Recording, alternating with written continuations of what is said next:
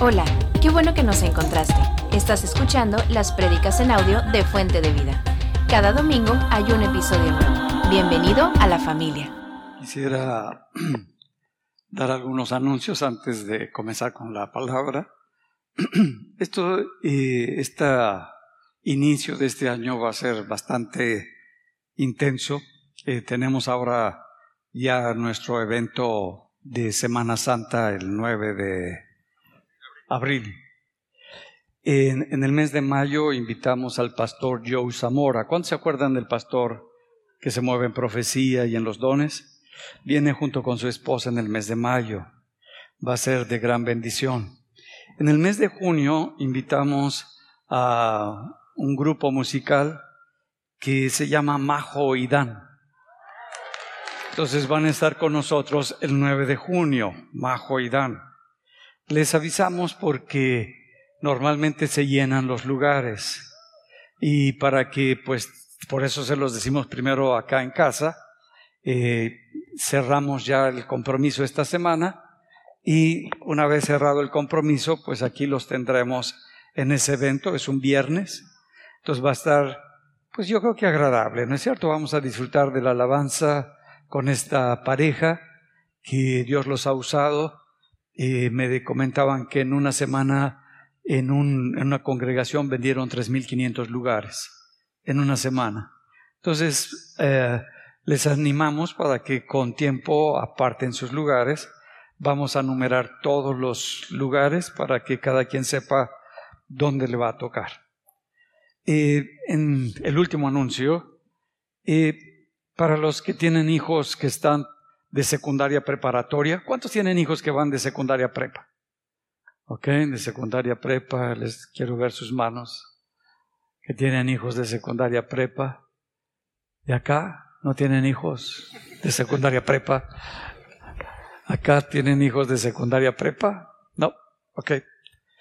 Eh, hace años, antes de que, cuando empezamos a construir y, y Dios nos dio la visión para el Juárez, para abrir el Juárez Lincoln, les había comentado que eh, no quería yo abrir lo que era ni primaria, ni maternal, ni los otros grados. Yo quería abrir la universidad. Ese era mi sueño porque siempre trabajé en la universidad.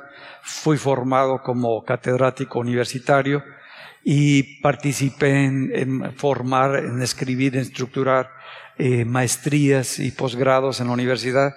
Dije, no, pues yo voy a formar la universidad y lo primero que fui a preguntar es, ¿qué necesito para abrir la universidad? Pero ese era mi, mi, deseo y, el deseo de Dios era otro y empezamos con la primaria. Ya ven cómo es Dios que cambian un poquito los planes. Y empezamos a abrir la primaria, eh, nuestra hija Itzel iba en secundaria y estaba por pasar a tercero de secundaria y fue que abrimos la secundaria y la alcanzamos a ella. ¿Para qué? Porque sabemos la importancia que tiene la educación, no, no solamente lo académico, sino esa protección, esa cobertura espiritual. Y luego pasaba preparatoria y decidimos abrir la preparatoria.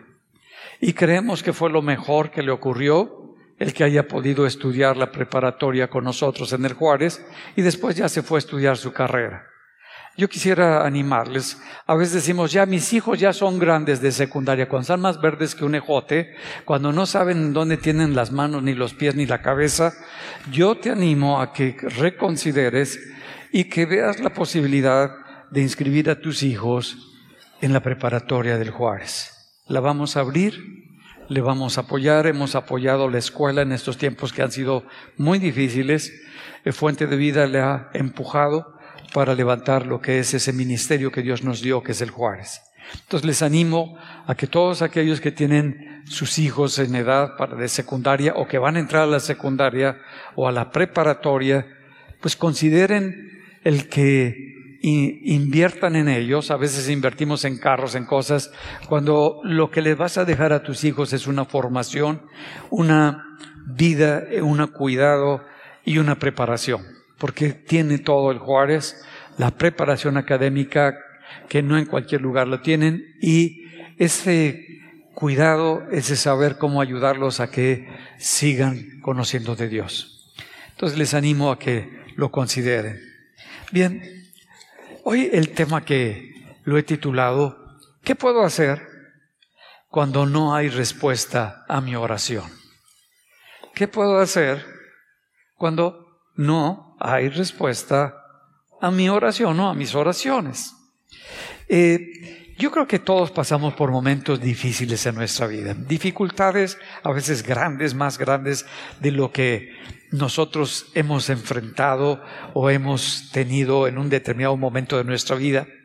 Y cuando pasa eso, empezamos a orar para que Dios resuelva y nos dé solución a ese problema, a esa situación, a esa enfermedad, a esa adversidad. Y vemos que oramos y como que no, no vemos respuesta y decimos, bueno, es que Dios nos ha dado la fe, yo tengo la fe y creo que Dios es poderoso y es grandioso y Él puede hacer una obra grande y empezamos a actuar y a orar en fe y no pasa nada. Y decimos, bueno, es que el Señor, y recordamos pasajes, el Señor ha dicho que si estamos en medio de la tormenta, que le hablemos a la tormenta, que le hablemos al mar y que declaremos la palabra y en el nombre de Jesús todo se va a resolver. Y se aumenta la tormenta y el mar se pone más bravo y decimos, no sé qué está pasando. y luego eh, decimos, bueno, es que el Señor dice que si tuviéramos fe del tamaño del grano, yo creo que mi fe es más grande que un grano, y solamente con el grano que le diga a la montaña, arraigate y échate a la mar, y ya le grité a la montaña, y cada vez la veo más grandota, y no sé qué voy a hacer. Y ya le gritaste, ya hablaste, ya declaraste a ese problema enorme, a esa situación difícil, y no pasa nada. Y ya le rogaste a Dios, ya hasta hiciste un grupo de intercesores por tu montaña, para que te ayuden a orar por tu montaña y la montaña sigue ahí, el problema sigue ahí. ¿Y qué, qué puedo hacer? ¿No será acaso que no hemos entendido la manera en cómo Dios nos está hablando? ¿Cómo Dios está respondiendo? Porque cada uno de nosotros fuimos diseñados por Dios para escuchar su voz. Todos hemos sido diseñados, incluso nuestros sentidos naturales, nuestros ojos, nuestros oídos, nuestro tacto, también fue diseñado para percibir a nuestro Dios. Por eso cuando Pablo está hablando a, la iglesia de Roma, los romanos, les dice en Romanos 1.20, porque las cosas invisibles, de Él está hablando de que a Dios no lo podemos ver, no podemos ver la grandeza y la majestuosidad de nuestro Dios, ni incluso a nuestro Dios con nuestros ojos naturales, su eterno poder, dice tampoco, y su deidad, se hacen claramente visibles desde la creación del mundo, siendo entendidas por medio de las cosas hechas, de modo de que no tienen excusas. Ah, está hablando que todo este mundo que nos rodea, todo este universo que nos rodea, que cada vez conocemos un poquitito más de lo, todo lo que nos está rodeando, dice, todo no fue producto del azar, el azar no crea nada, sino fue producto de la mano de Dios del poder de Dios perfeccionándose y esa majestuosidad tan extraordinaria nos habla de un Dios poderoso. Dice que cuando pasa eso y nosotros nos cerramos en nuestro corazón, pues entonces ya no hay nada que hacer. Pero que cuando nosotros reconocemos, cuando vamos a la playa y vemos el mar, a mí me encanta ir a la playa y sentarme nada más para ver el mar, digo, cuán grande es mi Dios, cuán grande es su majestad. Entonces podemos ver la grandeza de Dios en todas las cosas. Y, Dios nos habla de muchas maneras. No sé si te ha pasado que estás orando y le estás pidiendo y estás queriendo escuchar la voz de Dios y de repente es un anuncio y es la respuesta a tu petición. O estás queriendo ver y la película que fuiste a ver que es del mundial, terrible, todo eso, te está hablando del problema específico por el que estás atravesando. Dios nos habla de muchas maneras, a través de nuestros ojos naturales, de nuestros oídos naturales, de nuestros sentidos naturales, pero a veces nos encerramos de que queremos escuchar de alguna manera la voz de Dios. Pero, ¿no será que te está hablando y no lo, no lo quieres reconocer o no lo puedes ver? Cuando has pedido, cuando has orado, cuando tú dices, es que ya clamé, no estoy viviendo en pecado, no estoy haciendo algo que esté mal, ¿por qué estoy pasando por esta adversidad o por esta situación tan crítica? Y me recuerda a Jesús, y me lo dice en el libro de los Hebreos, cuando está orando, cuando está clamando, porque iba a enfrentar algo muy difícil en su vida, en su ministerio. Iba a enfrentar algo que era pues muy crítico la muerte y la muerte de cruz. Y él vivió como, como tú y como yo, como hombre. Y él también fue completamente hombre y completamente Dios, las dos cosas. Su deidad no dejó de ser, pero su humanidad tampoco dejó de ser.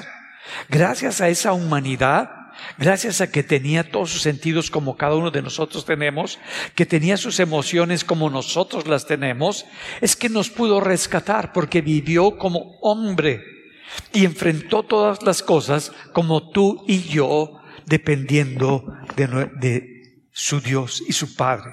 Y dice, y Cristo, en los días de su carne, cuando vivió entre nosotros, ofreciendo ruegos y súplicas con gran clamor y lágrimas al que podía librar de la muerte. Lo vemos como lo está redactando muy bien, la lucha, la guerra, el enfrentar su muerte a esa temprana edad. Y dice que lo hizo con clamor y con lágrimas al que solamente puede librarlo de la muerte, fue oído a causa de su temor reverente. Dice que el padre sí lo escuchó. Y aunque era hijo, por lo que padeció, aprendió la obediencia. Entonces vemos cómo cuando nosotros padecemos, cuando enfrentamos una adversidad, cuando creemos que no somos escuchados, cuando estamos pasando por una situación que nos rebasó, que decimos, no, no lo puedo yo asimilar, no lo puedo incorporar, no lo puedo pues ver solución o alternativa. Dice que él que oró, que clamó y pues que fue escuchado, pero aunque no había respuesta de Dios, él obedeció. Sabía a lo que había venido, sabía cuál era el propósito y la voluntad del Padre, como tú y yo lo sabemos. Sabemos lo que necesitamos hacer. Sabemos cómo debemos de vivir. Eso lo tenemos muy claro en nuestro corazón. Y dice que eso que nosotros sabemos, eso que conocemos, Él se sometió a obedecer en una prueba tan difícil. ¿Estás dispuesto a obedecer lo que Dios te está mostrando, aunque no entiendes lo que estás viviendo, lo que, el, el sufrimiento por el cual estás atravesando? Y dice, y habiendo sido perfeccionado, nos perfecciona no el pasar por la prueba, sino obedecer la palabra de Dios y la voluntad de Dios en medio de la prueba. Eso es lo que nos da esa madurez y lo que forma un carácter que tú y yo no tenemos. Y es lo que nos está enseñando la palabra. Vino a ser autor de eterna salvación para todos los que le obedecen no para todos los que hacen lo que se les pega la gana, sino que nos dice que para todos los que decidimos cumplir, vivir y hacer lo que nos dice su palabra en nuestra vida. Y fue declarado por Dios sumo sacerdote según el orden de Melquisedec. Dios lo establece, lo pone a su diestra y se pone como el sumo sacerdote que intercede por cada uno de nosotros. Entonces vemos cómo Jesús sabía la voluntad del Padre, entendía a lo que iba a ir. Pero muchas veces nosotros sabemos, entendemos, pero es algo muy difícil, pues es algo que no queremos sufrir. Es algo que no queremos padecer, es algo que nos rebasa en nuestra mente, en nuestro corazón. Y es cuando le decimos al Padre, Señor, ayúdame. Te pido que lo quites. Te pido que lo resuelvas. Te pido que me... Y el Padre te está escuchando. El Padre nos está atendiendo. Pero Él quiere hacer algo más grande en tu corazón y en tu vida. Y necesitamos estar dispuestos. ¿Qué es lo que más quiero en la vida? ¿Una respuesta a mi oración o la formación de un carácter que no tengo en mi corazón para prepararme para lo que viene y ha establecido Dios para mi vida? Yo creo que la mayoría de nosotros, cuando tenemos un problema, hemos tenido esa lucha de que no escuchamos la voz de Dios. Y hay una lucha en nuestra mente. Y nuestro corazón empieza a entrar en una crisis. Porque de alguna manera estamos acostumbrados a oír la voz de Dios, a tener una respuesta de parte de Dios para movernos. Pero no lo hemos escuchado. Pero hay algo que empieza a pasar en nuestro corazón. No hay solución, no hay respuesta, las cosas siguen igual, pero de pronto tenemos paz hay una paz en nosotros. Y decimos, ¿cómo es posible que tenga paz? Y no una paz que yo estoy construyendo, no una paz que yo quiero hacer y establecer y, con versículos y todo eso. No, no, sino una paz donde sé que Dios está conmigo. Una paz donde yo sé que Dios conoce lo que estoy viviendo.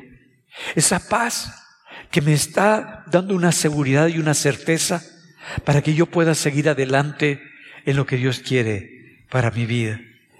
Eso es una voz de Dios. Esa paz es una respuesta de Dios para tu corazón, para tu vida. Y empezamos nosotros a movernos en eso. Pero muchas veces no es una emoción, no es un estado de quietud, porque nada más te distraes y otra vez te viene la angustia, la preocupación, sino que en medio de la tormenta, en medio de la dificultad, tú tienes la paz. Sabes que Dios está obrando en ti, en tu corazón. Hay muchas cosas que no vas a entender y muchas cosas que nos han rebasado. Dios nos da una palabra, tenemos todas las los evangelios de Jesús, donde nos ha hablado, pero a veces ahí está la respuesta, ahí está la solución que viene de parte de Dios, pero como que no la entendemos. Yo, te animo a que no te preocupes. Eso les pasaba a, a los discípulos de Jesús. De repente los discípulos venían y decían, Señor, es que nos podrías explicar esa parábola. Y Jesús les decía, ¿qué también están igual que los otros? Ponían su cara de, incógnita y Jesús les explicaba y les decía para que se les revelara. Va a haber veces que no vas a entender. Dios te va a dar una palabra y no la vas a entender porque no se entiende con la razón. No nos cambian las ideas. Nos cambia cuando la palabra es revelada al corazón. Porque la palabra de Dios es vida. Y se necesita que esta palabra entre al corazón. Y cuando entra al corazón nos cambia completamente el panorama por el que estamos atravesando. Cuando esa palabra viene y sabemos que Dios nos ha dado la respuesta, bueno, todo se ve diferente. Yo recuerdo, hace ah, algunos años habíamos operado a, Loreli Chica de la columna, le quitaron un disco que se le había metido y se le quitó por completo el disco, pero a los pocos días, el neurocirujano salió de vacaciones, no estaba y tenía dolores Lorelí, tenía molestias y a los pocos momentos empezó a salir la pus por donde estaba la herida. Y si no sabes nada, no te preocupas de nada, pero si sabes un poquito, dices, eso se va a ir a su sistema nervioso y se acabó todo. Eso va a estar, pero sí terrible. Y pues hablé con otro neurocirujano, la atendió, eh, le daban antibiótico día y noche. Eh, ya no la quisimos llevar al hospital porque yo entendí que agarró la bacteria del hospital. Nos la teníamos en la casa, estaba en la cama, se le ponían todo el día con una enfermera, le pasaba el antibiótico, venía, y su mamá se dormía una noche, yo me dormía la otra noche, y estuvimos ahí sufriendo con ella su dolor, su crisis, lo que estaba pasando, y cada vez se debilitaba más y más y más. Yo decía, se está yendo, se está muriendo. Y entré en una lucha. En, en una madrugada estaba yo orando, porque ni podía descansar bien cuando me quedaba ahí a dormir al lado de, de su cama. Ella se dormía en su cama y yo abajito. Y orando le, le dije al Padre, Señor, no es mía la vida. No me pertenece la vida. La vida te pertenece a ti. Y tú sabes a quién se la das. Yo nada más te voy a pedir una cosa. Si te la vas a llevar, te pido que me lo digas. Si la vas a dejar, porque la vas a cenar, te pido que me lo digas. Aunque se me rompa el alma, yo acepto tu voluntad. Y en eso escucho la voz del Espíritu Santo que me dice, ya está sana tu hija.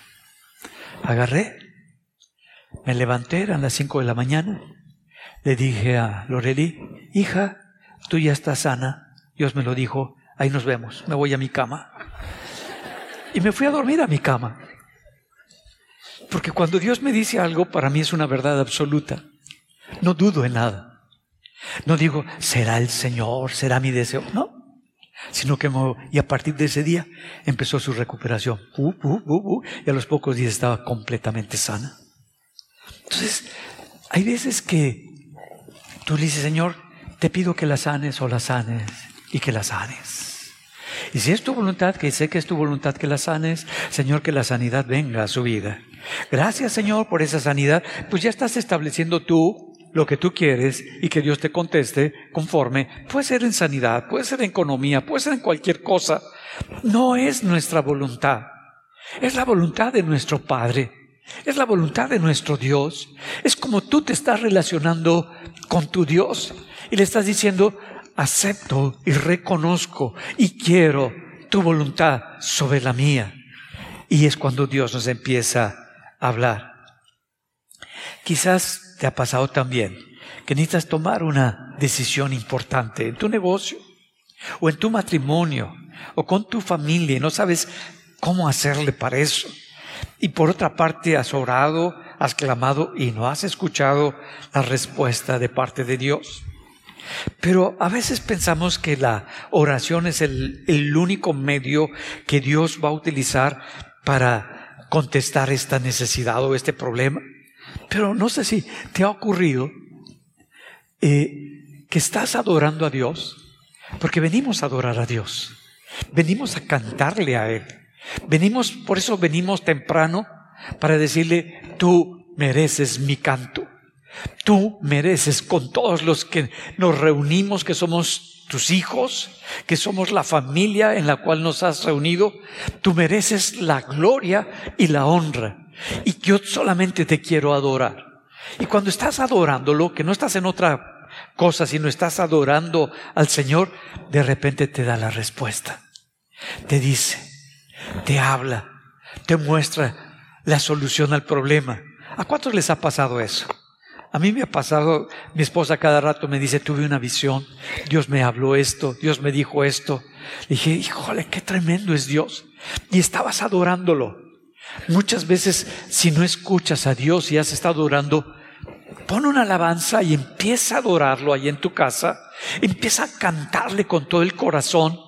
Y Dios está sembrando, es como ponerle agüita a una plantita que todavía no sale, la estás regando, le estás echando el agüita para que empiece a salir y el Señor está escuchando, tú estás adorándolo, tú estás diciéndole, para mí tú eres el que vale el que es rey, el que es Señor, y yo te adoro, yo te alabo, y este problema no me detiene para reconocerte como mi Señor y como mi Dios. Y le cantas con todo el corazón, lo adoras con todo el corazón, estás regando y de pronto sale, brota la semilla y sabes la respuesta de parte de Dios. Y te lo dio en medio de la adoración, te lo dio en medio de esa alabanza que estabas. Dios Pone ese sentir en nosotros. No es tuyo el que sigas orando. No es tuyo ese sentir de seguir intercediendo por ese problema por esa situación. Que muchas veces no es tu problema, no es tu situación, sino que el Señor te pone a una persona en especial, a una familia en especial, a un matrimonio en especial, a una persona que no sabes que está enferma, pero te lo pone. Y el Señor quiere que participes con Él, que colabores con Él para que su reino se establezca aquí en la tierra. Tu oración es muy importante. Y no la menospreciemos, no la dejemos para el ratito. Si Dios te habló en ese momento para orar por una persona, si en la noche te despertaste por, con un pensamiento sobre una persona, es Dios el que te está hablando. Ponte a interceder, ponte a orar Dios te está haciendo partícipe de su reino, de su voluntad, que a través de la oración, mira, si algo tenía Jesús es que Él oraba todo el tiempo. Antes de empezar, cuando terminaba, se apartaba y se ponía a orar. Cuando enfrentaba situaciones difíciles, Él oraba. Si Jesús oraba, si el Padre nos enseña que lo más importante es que le o que oremos y que le adoremos, que vivamos con una vida de oración, que no, que no lo separemos como si fuera algo lejos de nosotros o algo muy apartado o algo que tenemos que hacer solamente en un lugar. Lo puedes hacer en todas partes. Como decía Pablo, le doy gracias a Dios que oro en el Espíritu más que todos vosotros. Nos está enseñando que tengamos esa vida espiritual, que somos seres espirituales y que necesitamos de una vida de oración cada día y en cada momento y que empieces a interceder. Por eso cuando Jesús le dicen, Señor, enséñanos a orar.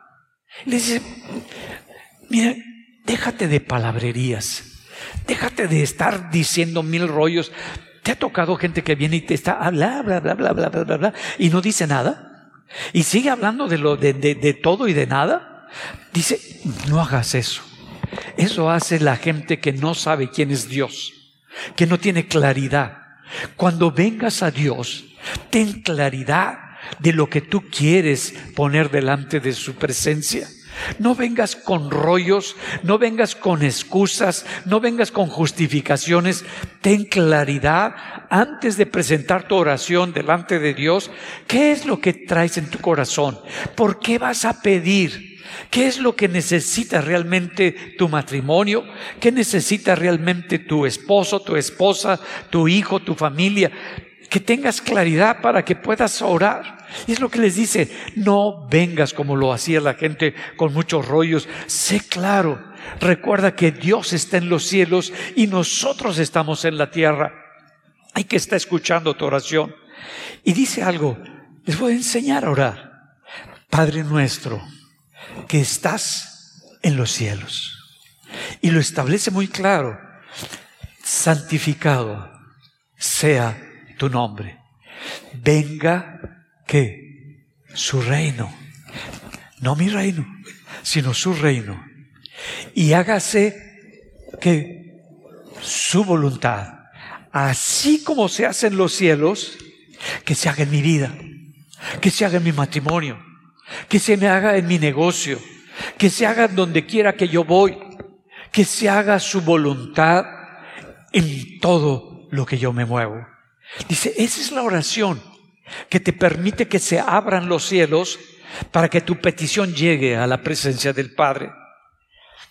Y va poniendo muy claro, a veces nosotros como que tomamos parte de la escritura que nos gusta y la otra parte como que la dejamos a un lado.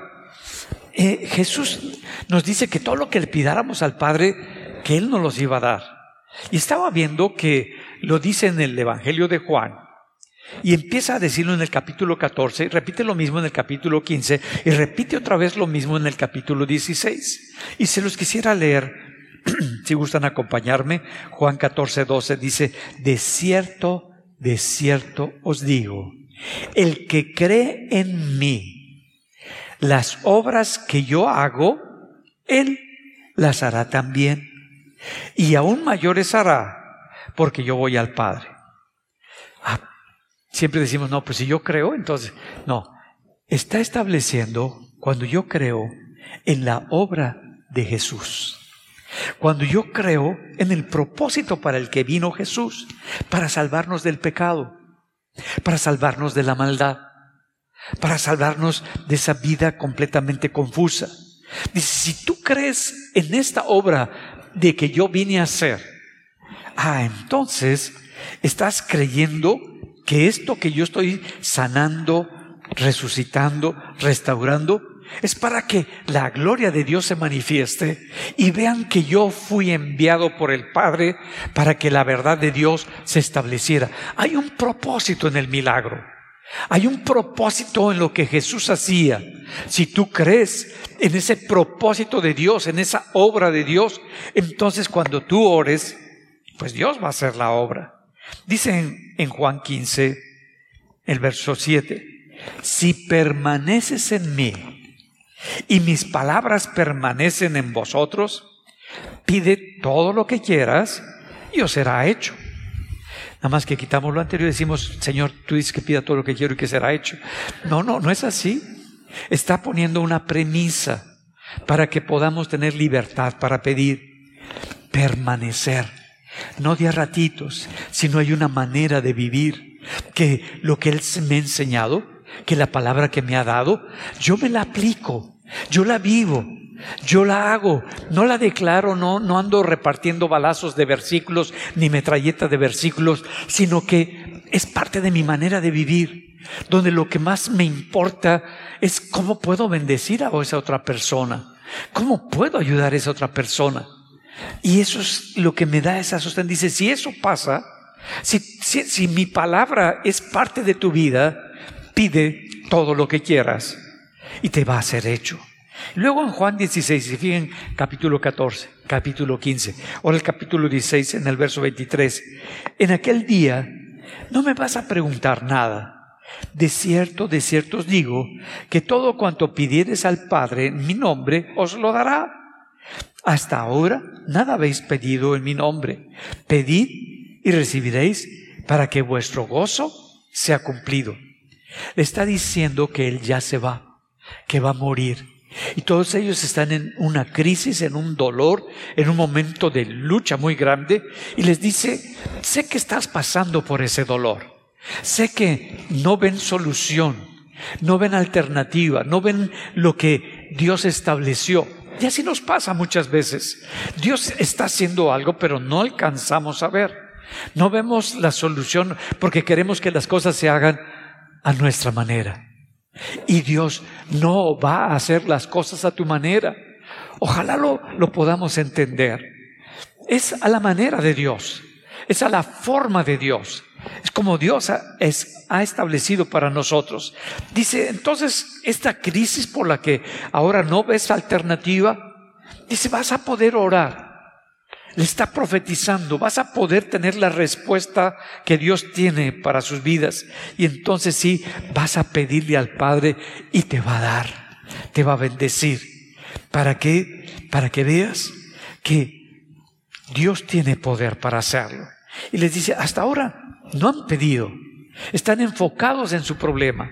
Están enfocados en su dolor. La pregunta es, ¿qué quieres pedirle realmente al Padre? ¿Cuál es tu petición por la cual estás pasando y estás sufriendo? ¿Quieres solamente la sanidad? el que ya todos nos, volvamos eh, buena onda en el matrimonio, cuando realmente hay muchas heridas dentro de nosotros, cuando realmente hay mucha crisis dentro de nosotros, muchas mentiras de creencias completamente equivocadas dentro de nosotros. Y por eso, ¿qué es lo que necesitas realmente? Nada más que se arregle por encimita o que se empiece a arreglar el corazón de la persona. Y muchas veces para arreglarse una situación que tiene una raíz muy profunda, Dios nos lleva a situaciones difíciles, donde nos empezamos a quebrar, donde nos empezamos a romper, donde sentimos, Señor, ya no queda nada de mí, ya nada más lo que veo son pedazos de mi alma. Y dice el Señor, así es, así como David dice, Señor, siento que estoy en el pozo, pero aunque estoy en el pozo y no veo solución, y estoy en ese valle de sombra de muerte, que no veo vida arriba de mí, yo sé que tú estás conmigo. Está estableciendo que no vemos la respuesta, no vemos por dónde, no vemos la luz, no vemos la vida, pero sabemos que Dios está con nosotros y que no nos va a dejar. Si te das cuenta, es una invitación. Es una invitación no para que digas que yo oro y sanan y es que yo oro, que no seas arrogante, que no seas orgulloso o que no seas una persona petulante. El gran ungido. Mira, el único ungido es Jesucristo. Él es el gran ungido. Nosotros somos hijos y estamos para servir a la gente. No para que la gente nos vea a nosotros, sino que para la gente vea a Jesucristo en nosotros, para que la gente vea al Padre en nosotros y que no ponga sus ojos en nosotros, sino en Cristo, a quien nosotros predicamos. Entonces Dios nos está invitando a que tengamos cuidado, que, que veamos cuál es el terreno espiritual que estamos pisando y cómo las cosas son contestadas por Dios en nuestra vida cuando estamos dispuestos a que su voluntad sea nuestra voluntad. Tú y yo fuimos diseñados por Dios para orar. Fuimos diseñados para que nos gozáramos en esas respuestas de Dios que todavía no se manifiestan, en esas respuestas de Dios que todavía no son una realidad. A, mí me gusta ver a los novios el novio todavía no tiene a la chica, todavía no se casa con la chica, todavía la chica va, está en su casa, él está en su casa, no tienen una vida sexual, todo eso. Lo único que tienen es la ilusión que son novios. Es todo lo que tienen. Ay, mi novia. Ah, con la cara. Los dos igual, les escurre, no miel, dopamina por todas partes, sale la dopamina. Tú dices, ¿cómo es posible que nada más le dijeron que sí? Le cambió la vida, le cambió el corazón. Ahora está alegre, está feliz, es creativa, está dispuesta, siente que camina entre las nubes, no, no, no hay barreras, todas se cayeron. Ay, que así viviéramos con el Señor. Que un, una palabra de Dios, una respuesta de Dios, todavía no lo tienes. Todavía no se, no se establece como una realidad.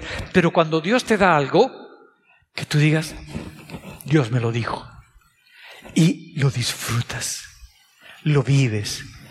Y es cuando el gozo de Dios es lo que te da la fortaleza que necesitas.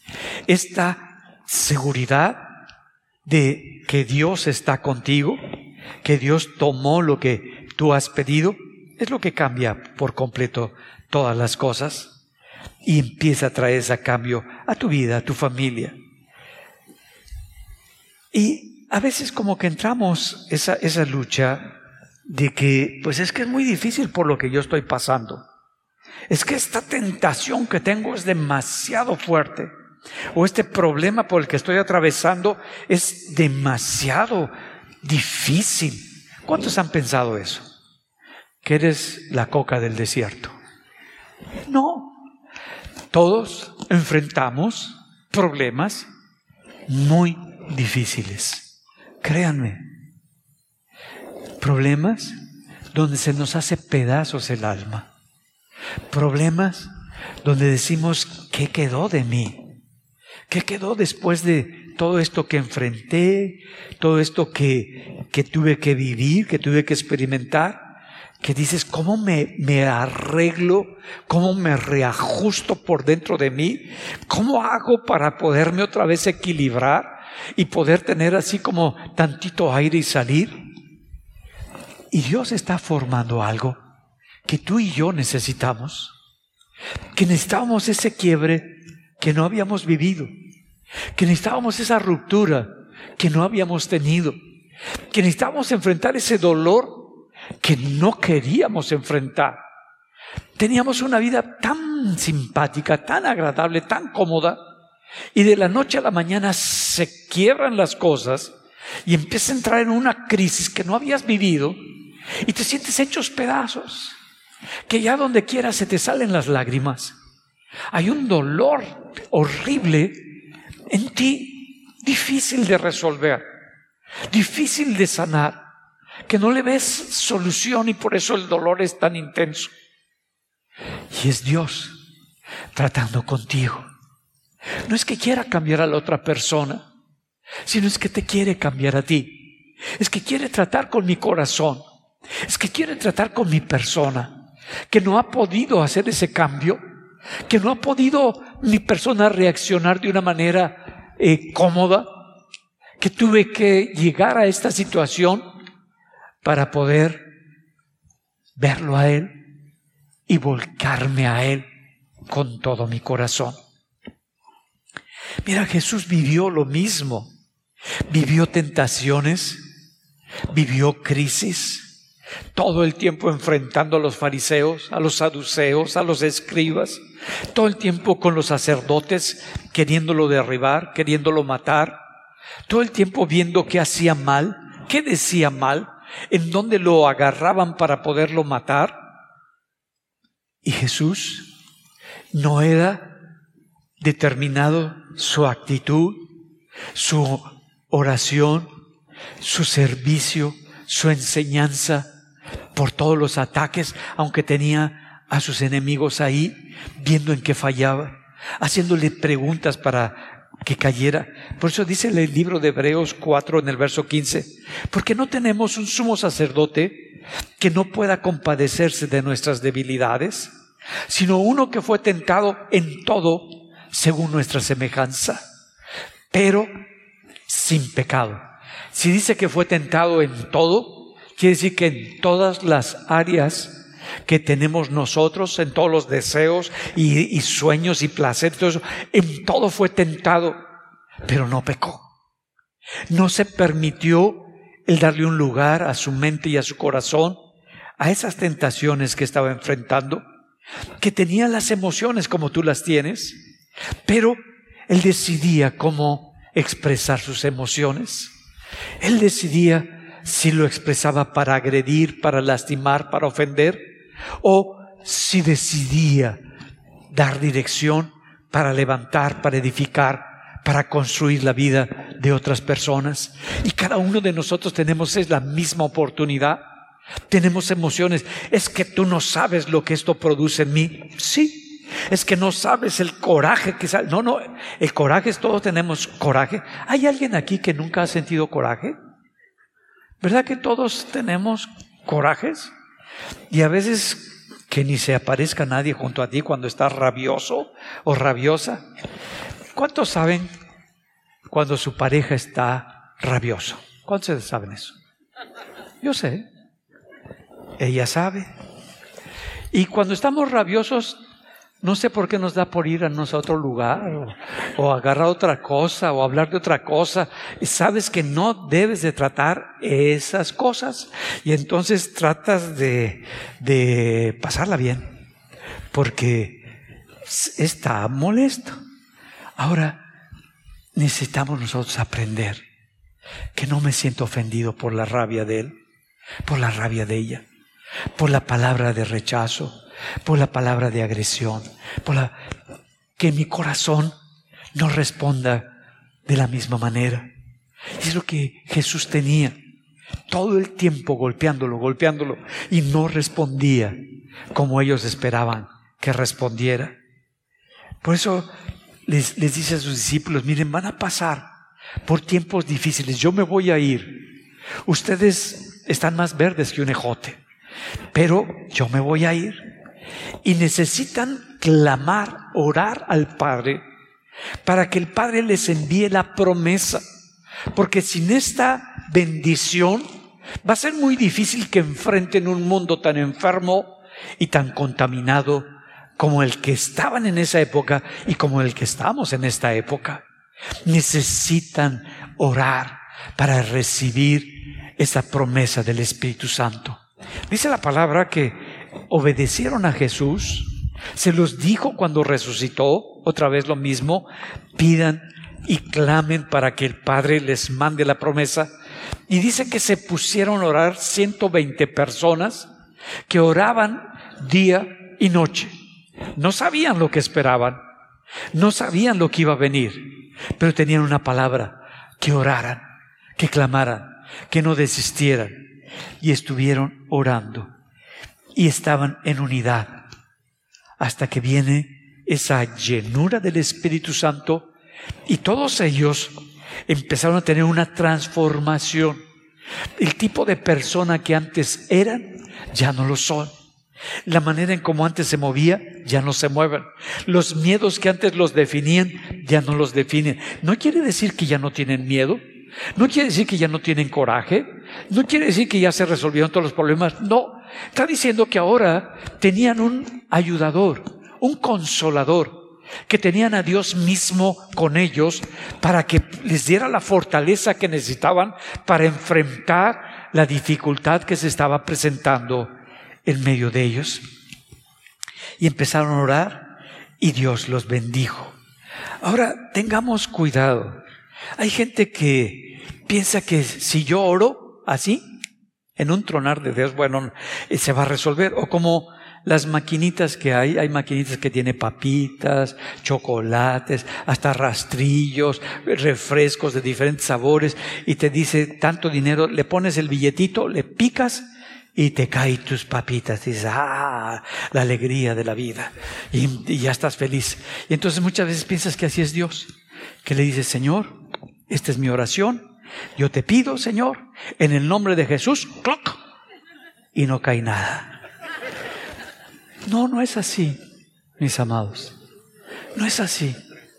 No es como la caja dispensadora de cosas que tú le das y que te va a caer. No, el reino de Dios no se mueve por lo que tú le das. No se mueve por lo que tú haces, no se mueve por lo que tú ofrendas, no se mueve por lo que tú diezmas. Esa es una consecuencia de lo que hay y es nuestro corazón. Se mueve porque Dios quiere hacer algo en tu vida, porque Dios quiere establecer algo en tu vida. Si te das cuenta en el libro de los Hechos, es un libro donde todo el tiempo está hablando que oraron, y que oraron para esto, que oró para aquello, que tuvo una visión y oró, que otros oraron y mandaron traer a Pedro, que oraron y que fue Juan, que oraron. Es un libro que nos enseña sobre la oración. Y dice en el libro de los Hechos, en el capítulo 2, en el verso 42, y perseveraban en la doctrina de los apóstoles, en la comunión unos con otros y en el partimiento del pan y las oraciones. Había aquí algo muy importante, la doctrina. Es tan importante conocer la doctrina. Si no sabemos la doctrina, no sabemos quién es Jesús, no sabemos qué es lo que sostiene la fe en la cual estamos creyendo. Por eso la doctrina es un fundamento en nuestra vida diaria. Y dice que perseveraban en esa doctrina que les enseñó Jesucristo, en la comunión unos con otros en convivir, en platicar. Es bueno, no en traer el chisme del día, sino en platicar, en decir todas las cosas que Dios quiere hacer en nosotros, en el partimiento del pan, que yo te invito, que tú me invitas, que disfrutamos esa convivencia y también compartir momentos de oración. Dios me puso a orar y yo le hablo y te hablo porque eres una persona cercana a mí. Mira, por favor, vamos a orar. Tengo este sentir en mi corazón y estamos intercediendo, orando. Necesitamos aprender a hacerlo como familia, como comunidad, estar unidos, no solo en que nos reunimos el domingo, sino unidos compartir, convivir, salir, platicar, porque es parte de la familia cristiana y se necesita pasar un tiempo. Todos ellos aprendieron y aprendieron de lo que Dios estaba haciendo en sus vidas. Muchas veces no entendemos lo que Dios te dio un sueño, te dio una palabra, te dio una profecía y no pasa nada. No sé si recuerdan a, José. José era un joven que era el hijo preferido de Jacob y José recibe un sueño de parte de Dios.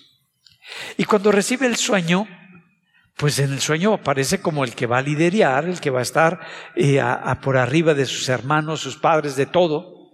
Pero sus hermanos pues no lo quieren. Sus hermanos lo rechazan, lo venden, se va a otra tierra con otro lenguaje, con otro idioma, con otras costumbres, con otras comidas, con otras maneras de ver la vida. Y se va José, pero su padre le había enseñado quién era su Dios. Y él tenía una palabra en su corazón y está viviendo como esclavo. Lo venden a Potifar, lo sirve de lo mejor y su esposa lo manda a la cárcel. Y en la cárcel está descontrolado está viviendo y tiene una promesa que Dios lo va a levantar, que Dios lo va a bendecir. ¿Qué ha pasado? ¿Qué ha pasado un año, dos años, cinco años, diez años? Y ves que no hay esa respuesta. Dices, ¿qué está pasando? ¿Será que Dios se olvidó? No, Dios estaba formando un carácter que no tenía José. Dios estaba trabajando con el corazón de José, con el carácter de José, con la mentalidad de José, para que pudiera ver desde otra perspectiva y actuar desde otra perspectiva. Y ya está en la cárcel, les da una palabra, les interpreta los sueños al copero y al panadero, se cumple la palabra, le prometen que van a hablar con el faraón y se olvidan. No es que se hayan olvidado, es Dios. Le faltaba todavía dos años en su curso intensivo. Y a veces nosotros decimos, ahora sí, ya vino la solución, ya Dios me confirmó la palabra profética. Sí, pero Dios quería hacer algo grande en tu corazón y todavía no ha acabado de hacerlo. ¿Estás dispuesto a seguir sin esa respuesta de parte de Dios?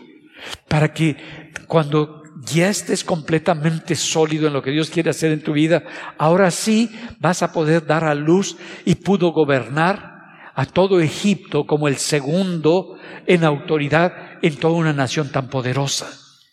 No tenía que preparar el Señor, como te tiene que preparar a ti como me tiene que preparar a mí para las cosas que Dios ha preparado para estos tiempos, para estos momentos en los cuales estamos viviendo. Y no porque no veas la respuesta de Dios, la palabra que te dieron no se va a cumplir, la palabra que Dios te dio se va a cumplir, pero pues te está preparando de alguna manera el Señor. Necesitamos aprender a pasar tiempo con Dios, a orar, a invitarlo a Dios en cada área de nuestra vida. Decirle, Dios, te invito a mi matrimonio. No sé cómo hacerlo en esto. Te invito a mi trabajo, Señor.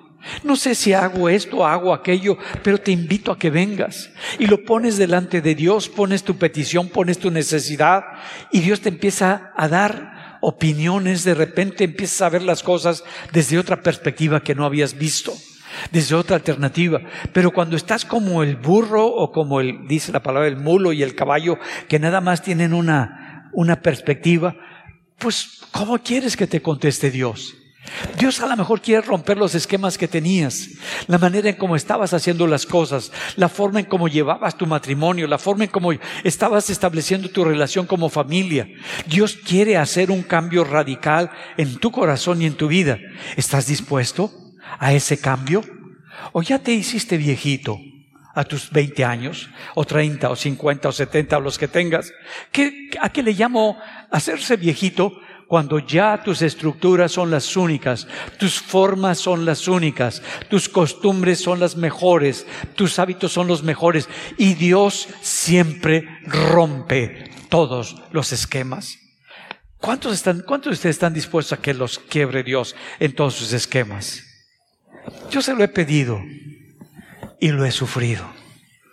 Yo digo, híjole, Señor, también que nos llevábamos, Señor. Y ahora mira nada más. ¿Para qué abrir la boca, Señor? Porque lo necesitas. Porque lo necesito.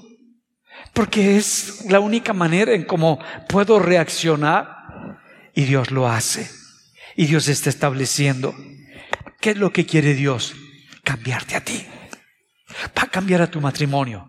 Va a cambiar a tu trabajo. Va a cambiar a tu familia.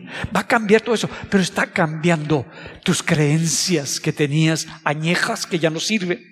Está cambiando tu manera en cómo tú veías y resolvías las cosas que ya no sirven. Está haciendo algo diferente fuera de como tú lo veías.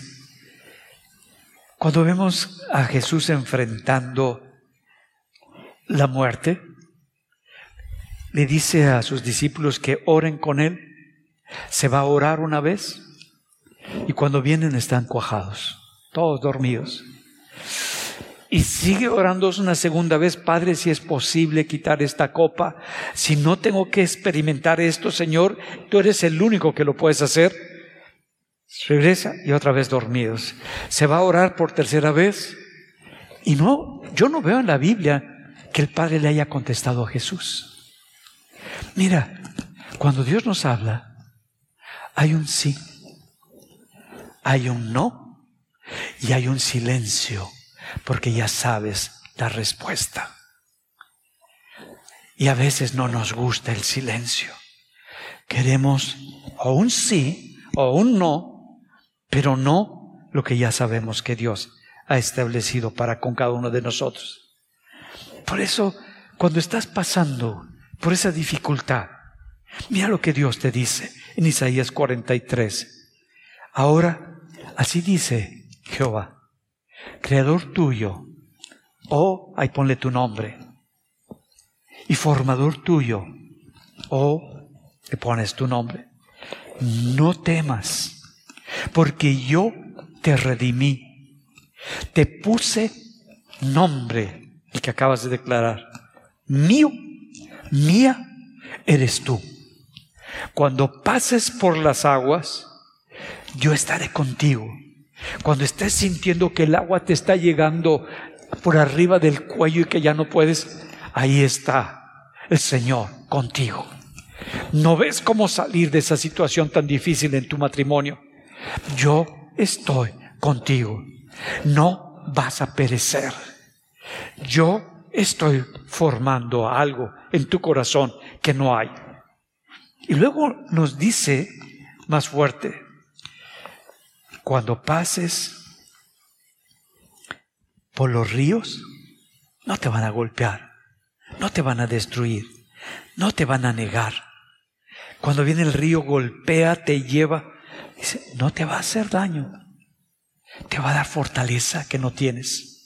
Te va a dar destrezas que no tenías. Va a formar un carácter que no había en ti. Cuando estés en esas corrientes tan fuertes, es Dios el que está contigo. Y cuando pases por el fuego, que dices, ya se quemó todo, ya se acabó todo, no te va a destruir a ti, no te va a quemar, porque no va a arder en ti, porque yo Jehová, Dios tuyo, el Santo de Israel, soy tu Salvador. Es Dios diciéndote, esto que estás viviendo, esto que no escuchas, ¿cómo se va a solucionar? Yo estoy contigo y yo estoy a tu lado. Solo invítalo. Invítalo a tu casa. Invítalo a tu matrimonio. Invítalo a tu recámara. Ah, cuando te vas a dormir, invítalo a que esté contigo antes de que agarres el primer sueño. Y cuando te despiertes, invítalo a despertarte con él. Cuando vayas a comer, invítalo a comer. Es como yo le digo a, mi esposa, ¿verdad que la estamos pasando requete bien? Porque estamos dejando el enemigo a un lado, el teléfono. Y estamos nosotros hablando. Y cuando de repente suena el enemigo, se voltea a mi esposa y me dice, como diciendo, ¿qué ondas? Que puedas dejarlo, que puedas estar con la persona, que cuando vas a orar, sacas y lo pones en un cuarto donde no se oye al enemigo y vas a orar. y le vas a pedir a Dios y te vas a acercar con Él. Y Dios va a escuchar tu oración. Recuerda, Dios está formando un corazón nuevo dentro de ti. ¿Por qué? Porque eres débil. Porque en esa área no has sido fortalecido. Porque en ese momento, en esa pensar, en esa manera, no tienes una estructura firme. Mira cómo lo dice en 2 Corintios 12, 12, 8.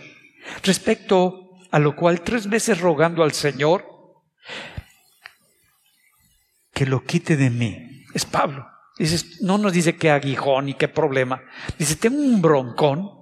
Ya le rogué al Señor que quite ese problema que, que ya no lo aguanto, que lo quite. Y mira, le dice, y me ha dicho, bástate mi gracia, porque mi, mi poder se perfecciona en donde, en tu fortaleza, cuando tú eres bien power, no, en tu debilidad. Poder de Dios.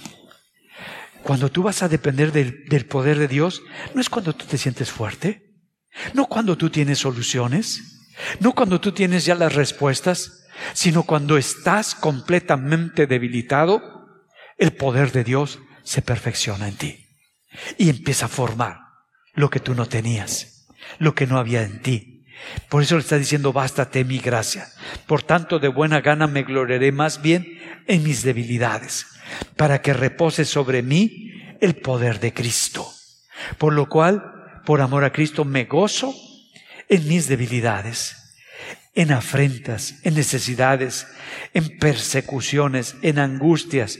Por cuanto soy débil, entonces soy fuerte. ¿Cuántos están llenos de gozo por el broncón que traen? ¿Verdad que no? ¿Cuántos de ustedes se están gozando aquí porque te andan persiguiendo los del banco? ¿Cuántos se gozan con eso? Porque te andan persiguiendo a los que les debes. Y dice, ahora he aprendido a gozarme en todas estas cosas porque sé que Dios está conmigo. Y Él me va a perfeccionar en esto que no he podido resolver para que Él sea glorificado. Entonces, todas las presiones, todas las dificultades tienen un, un propósito en tu vida y en tu corazón. Y cuando salimos de esa situación, de esa enfermedad, no sé por qué nos volvemos tan humildes, tan sencillos. ¿Cuántos han pasado por enfermedades que casi están más allá que acá? ¿Cuántos les ha pasado? Nosotros hemos pasado por eso algunas veces. Y cuando se te quiebra todo, te vuelves humilde. Yo recuerdo cuando me dio la epilepsia, mi fortaleza era mi capacidad para pensar, para razonar, para analizar y como que ah, fue mi ídolo, lo máximo. Y bueno, y de repente me da epilepsia, me empieza a fallar allá arriba los jugadores y me dan medicamento donde ya no sabía si había jugadores o no y ya no no podía interactuar no podía saber, no recordaba ni siquiera el Salmo 23.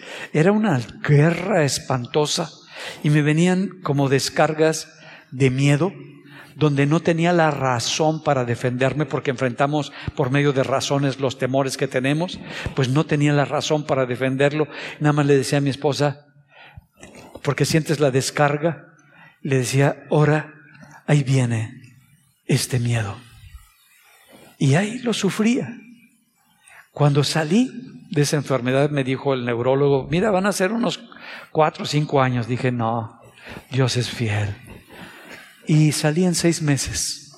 Dios me sanó en seis meses. Se vuelve un hombre humilde. Toda la gente ya no la veía el que es más inteligente, el menos inteligente, o el más capaz, todo eso, porque yo era peor que un burro. No entendía, no comprendía. Se vuelve uno sencillo. Pero ¿sabes qué es lo más valioso que tienes? La vida. La vida. Ese es el tesoro más grande. ¿Y qué es el tesoro sobre la vida? La vida eterna. El que tengas la vida de Dios dentro de ti, no hay regalo más grande, porque tienes vida en el Espíritu y vida natural. Y eso es nuestro regalo. Vamos a ponernos en pie y vamos a orar. ¿A cuántos de ustedes Dios no les ha contestado su oración?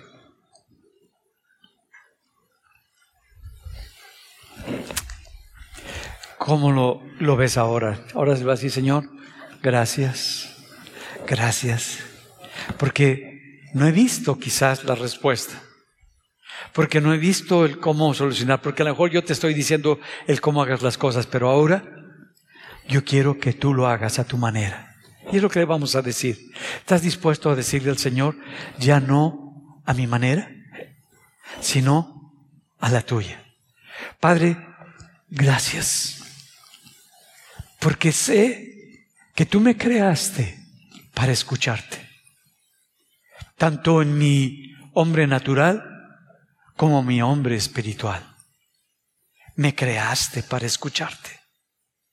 Y Señor, no porque no escuche en mi espíritu tu voz, quiere decir que no me hablas.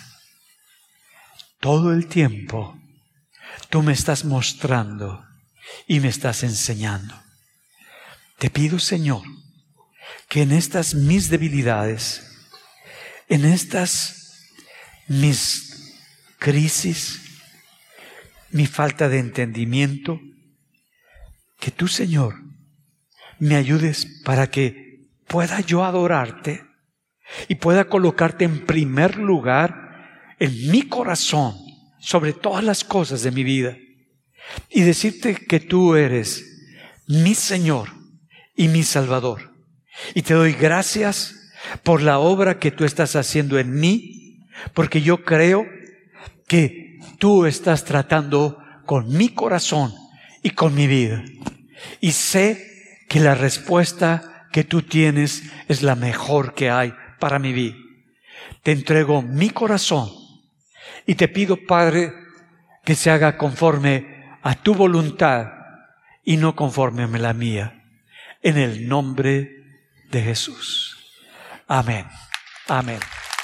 Gloria a Dios. Dios nunca te va a dejar de hablar. Siempre estará contestando. No lo dejes fuera de tu vida. Todos los que nos están viendo en internet, les mandamos un abrazo y que el Señor los siga bendiciendo. Y si necesitas de una oración, está el ministerio del abrazo del Padre para interceder por ustedes.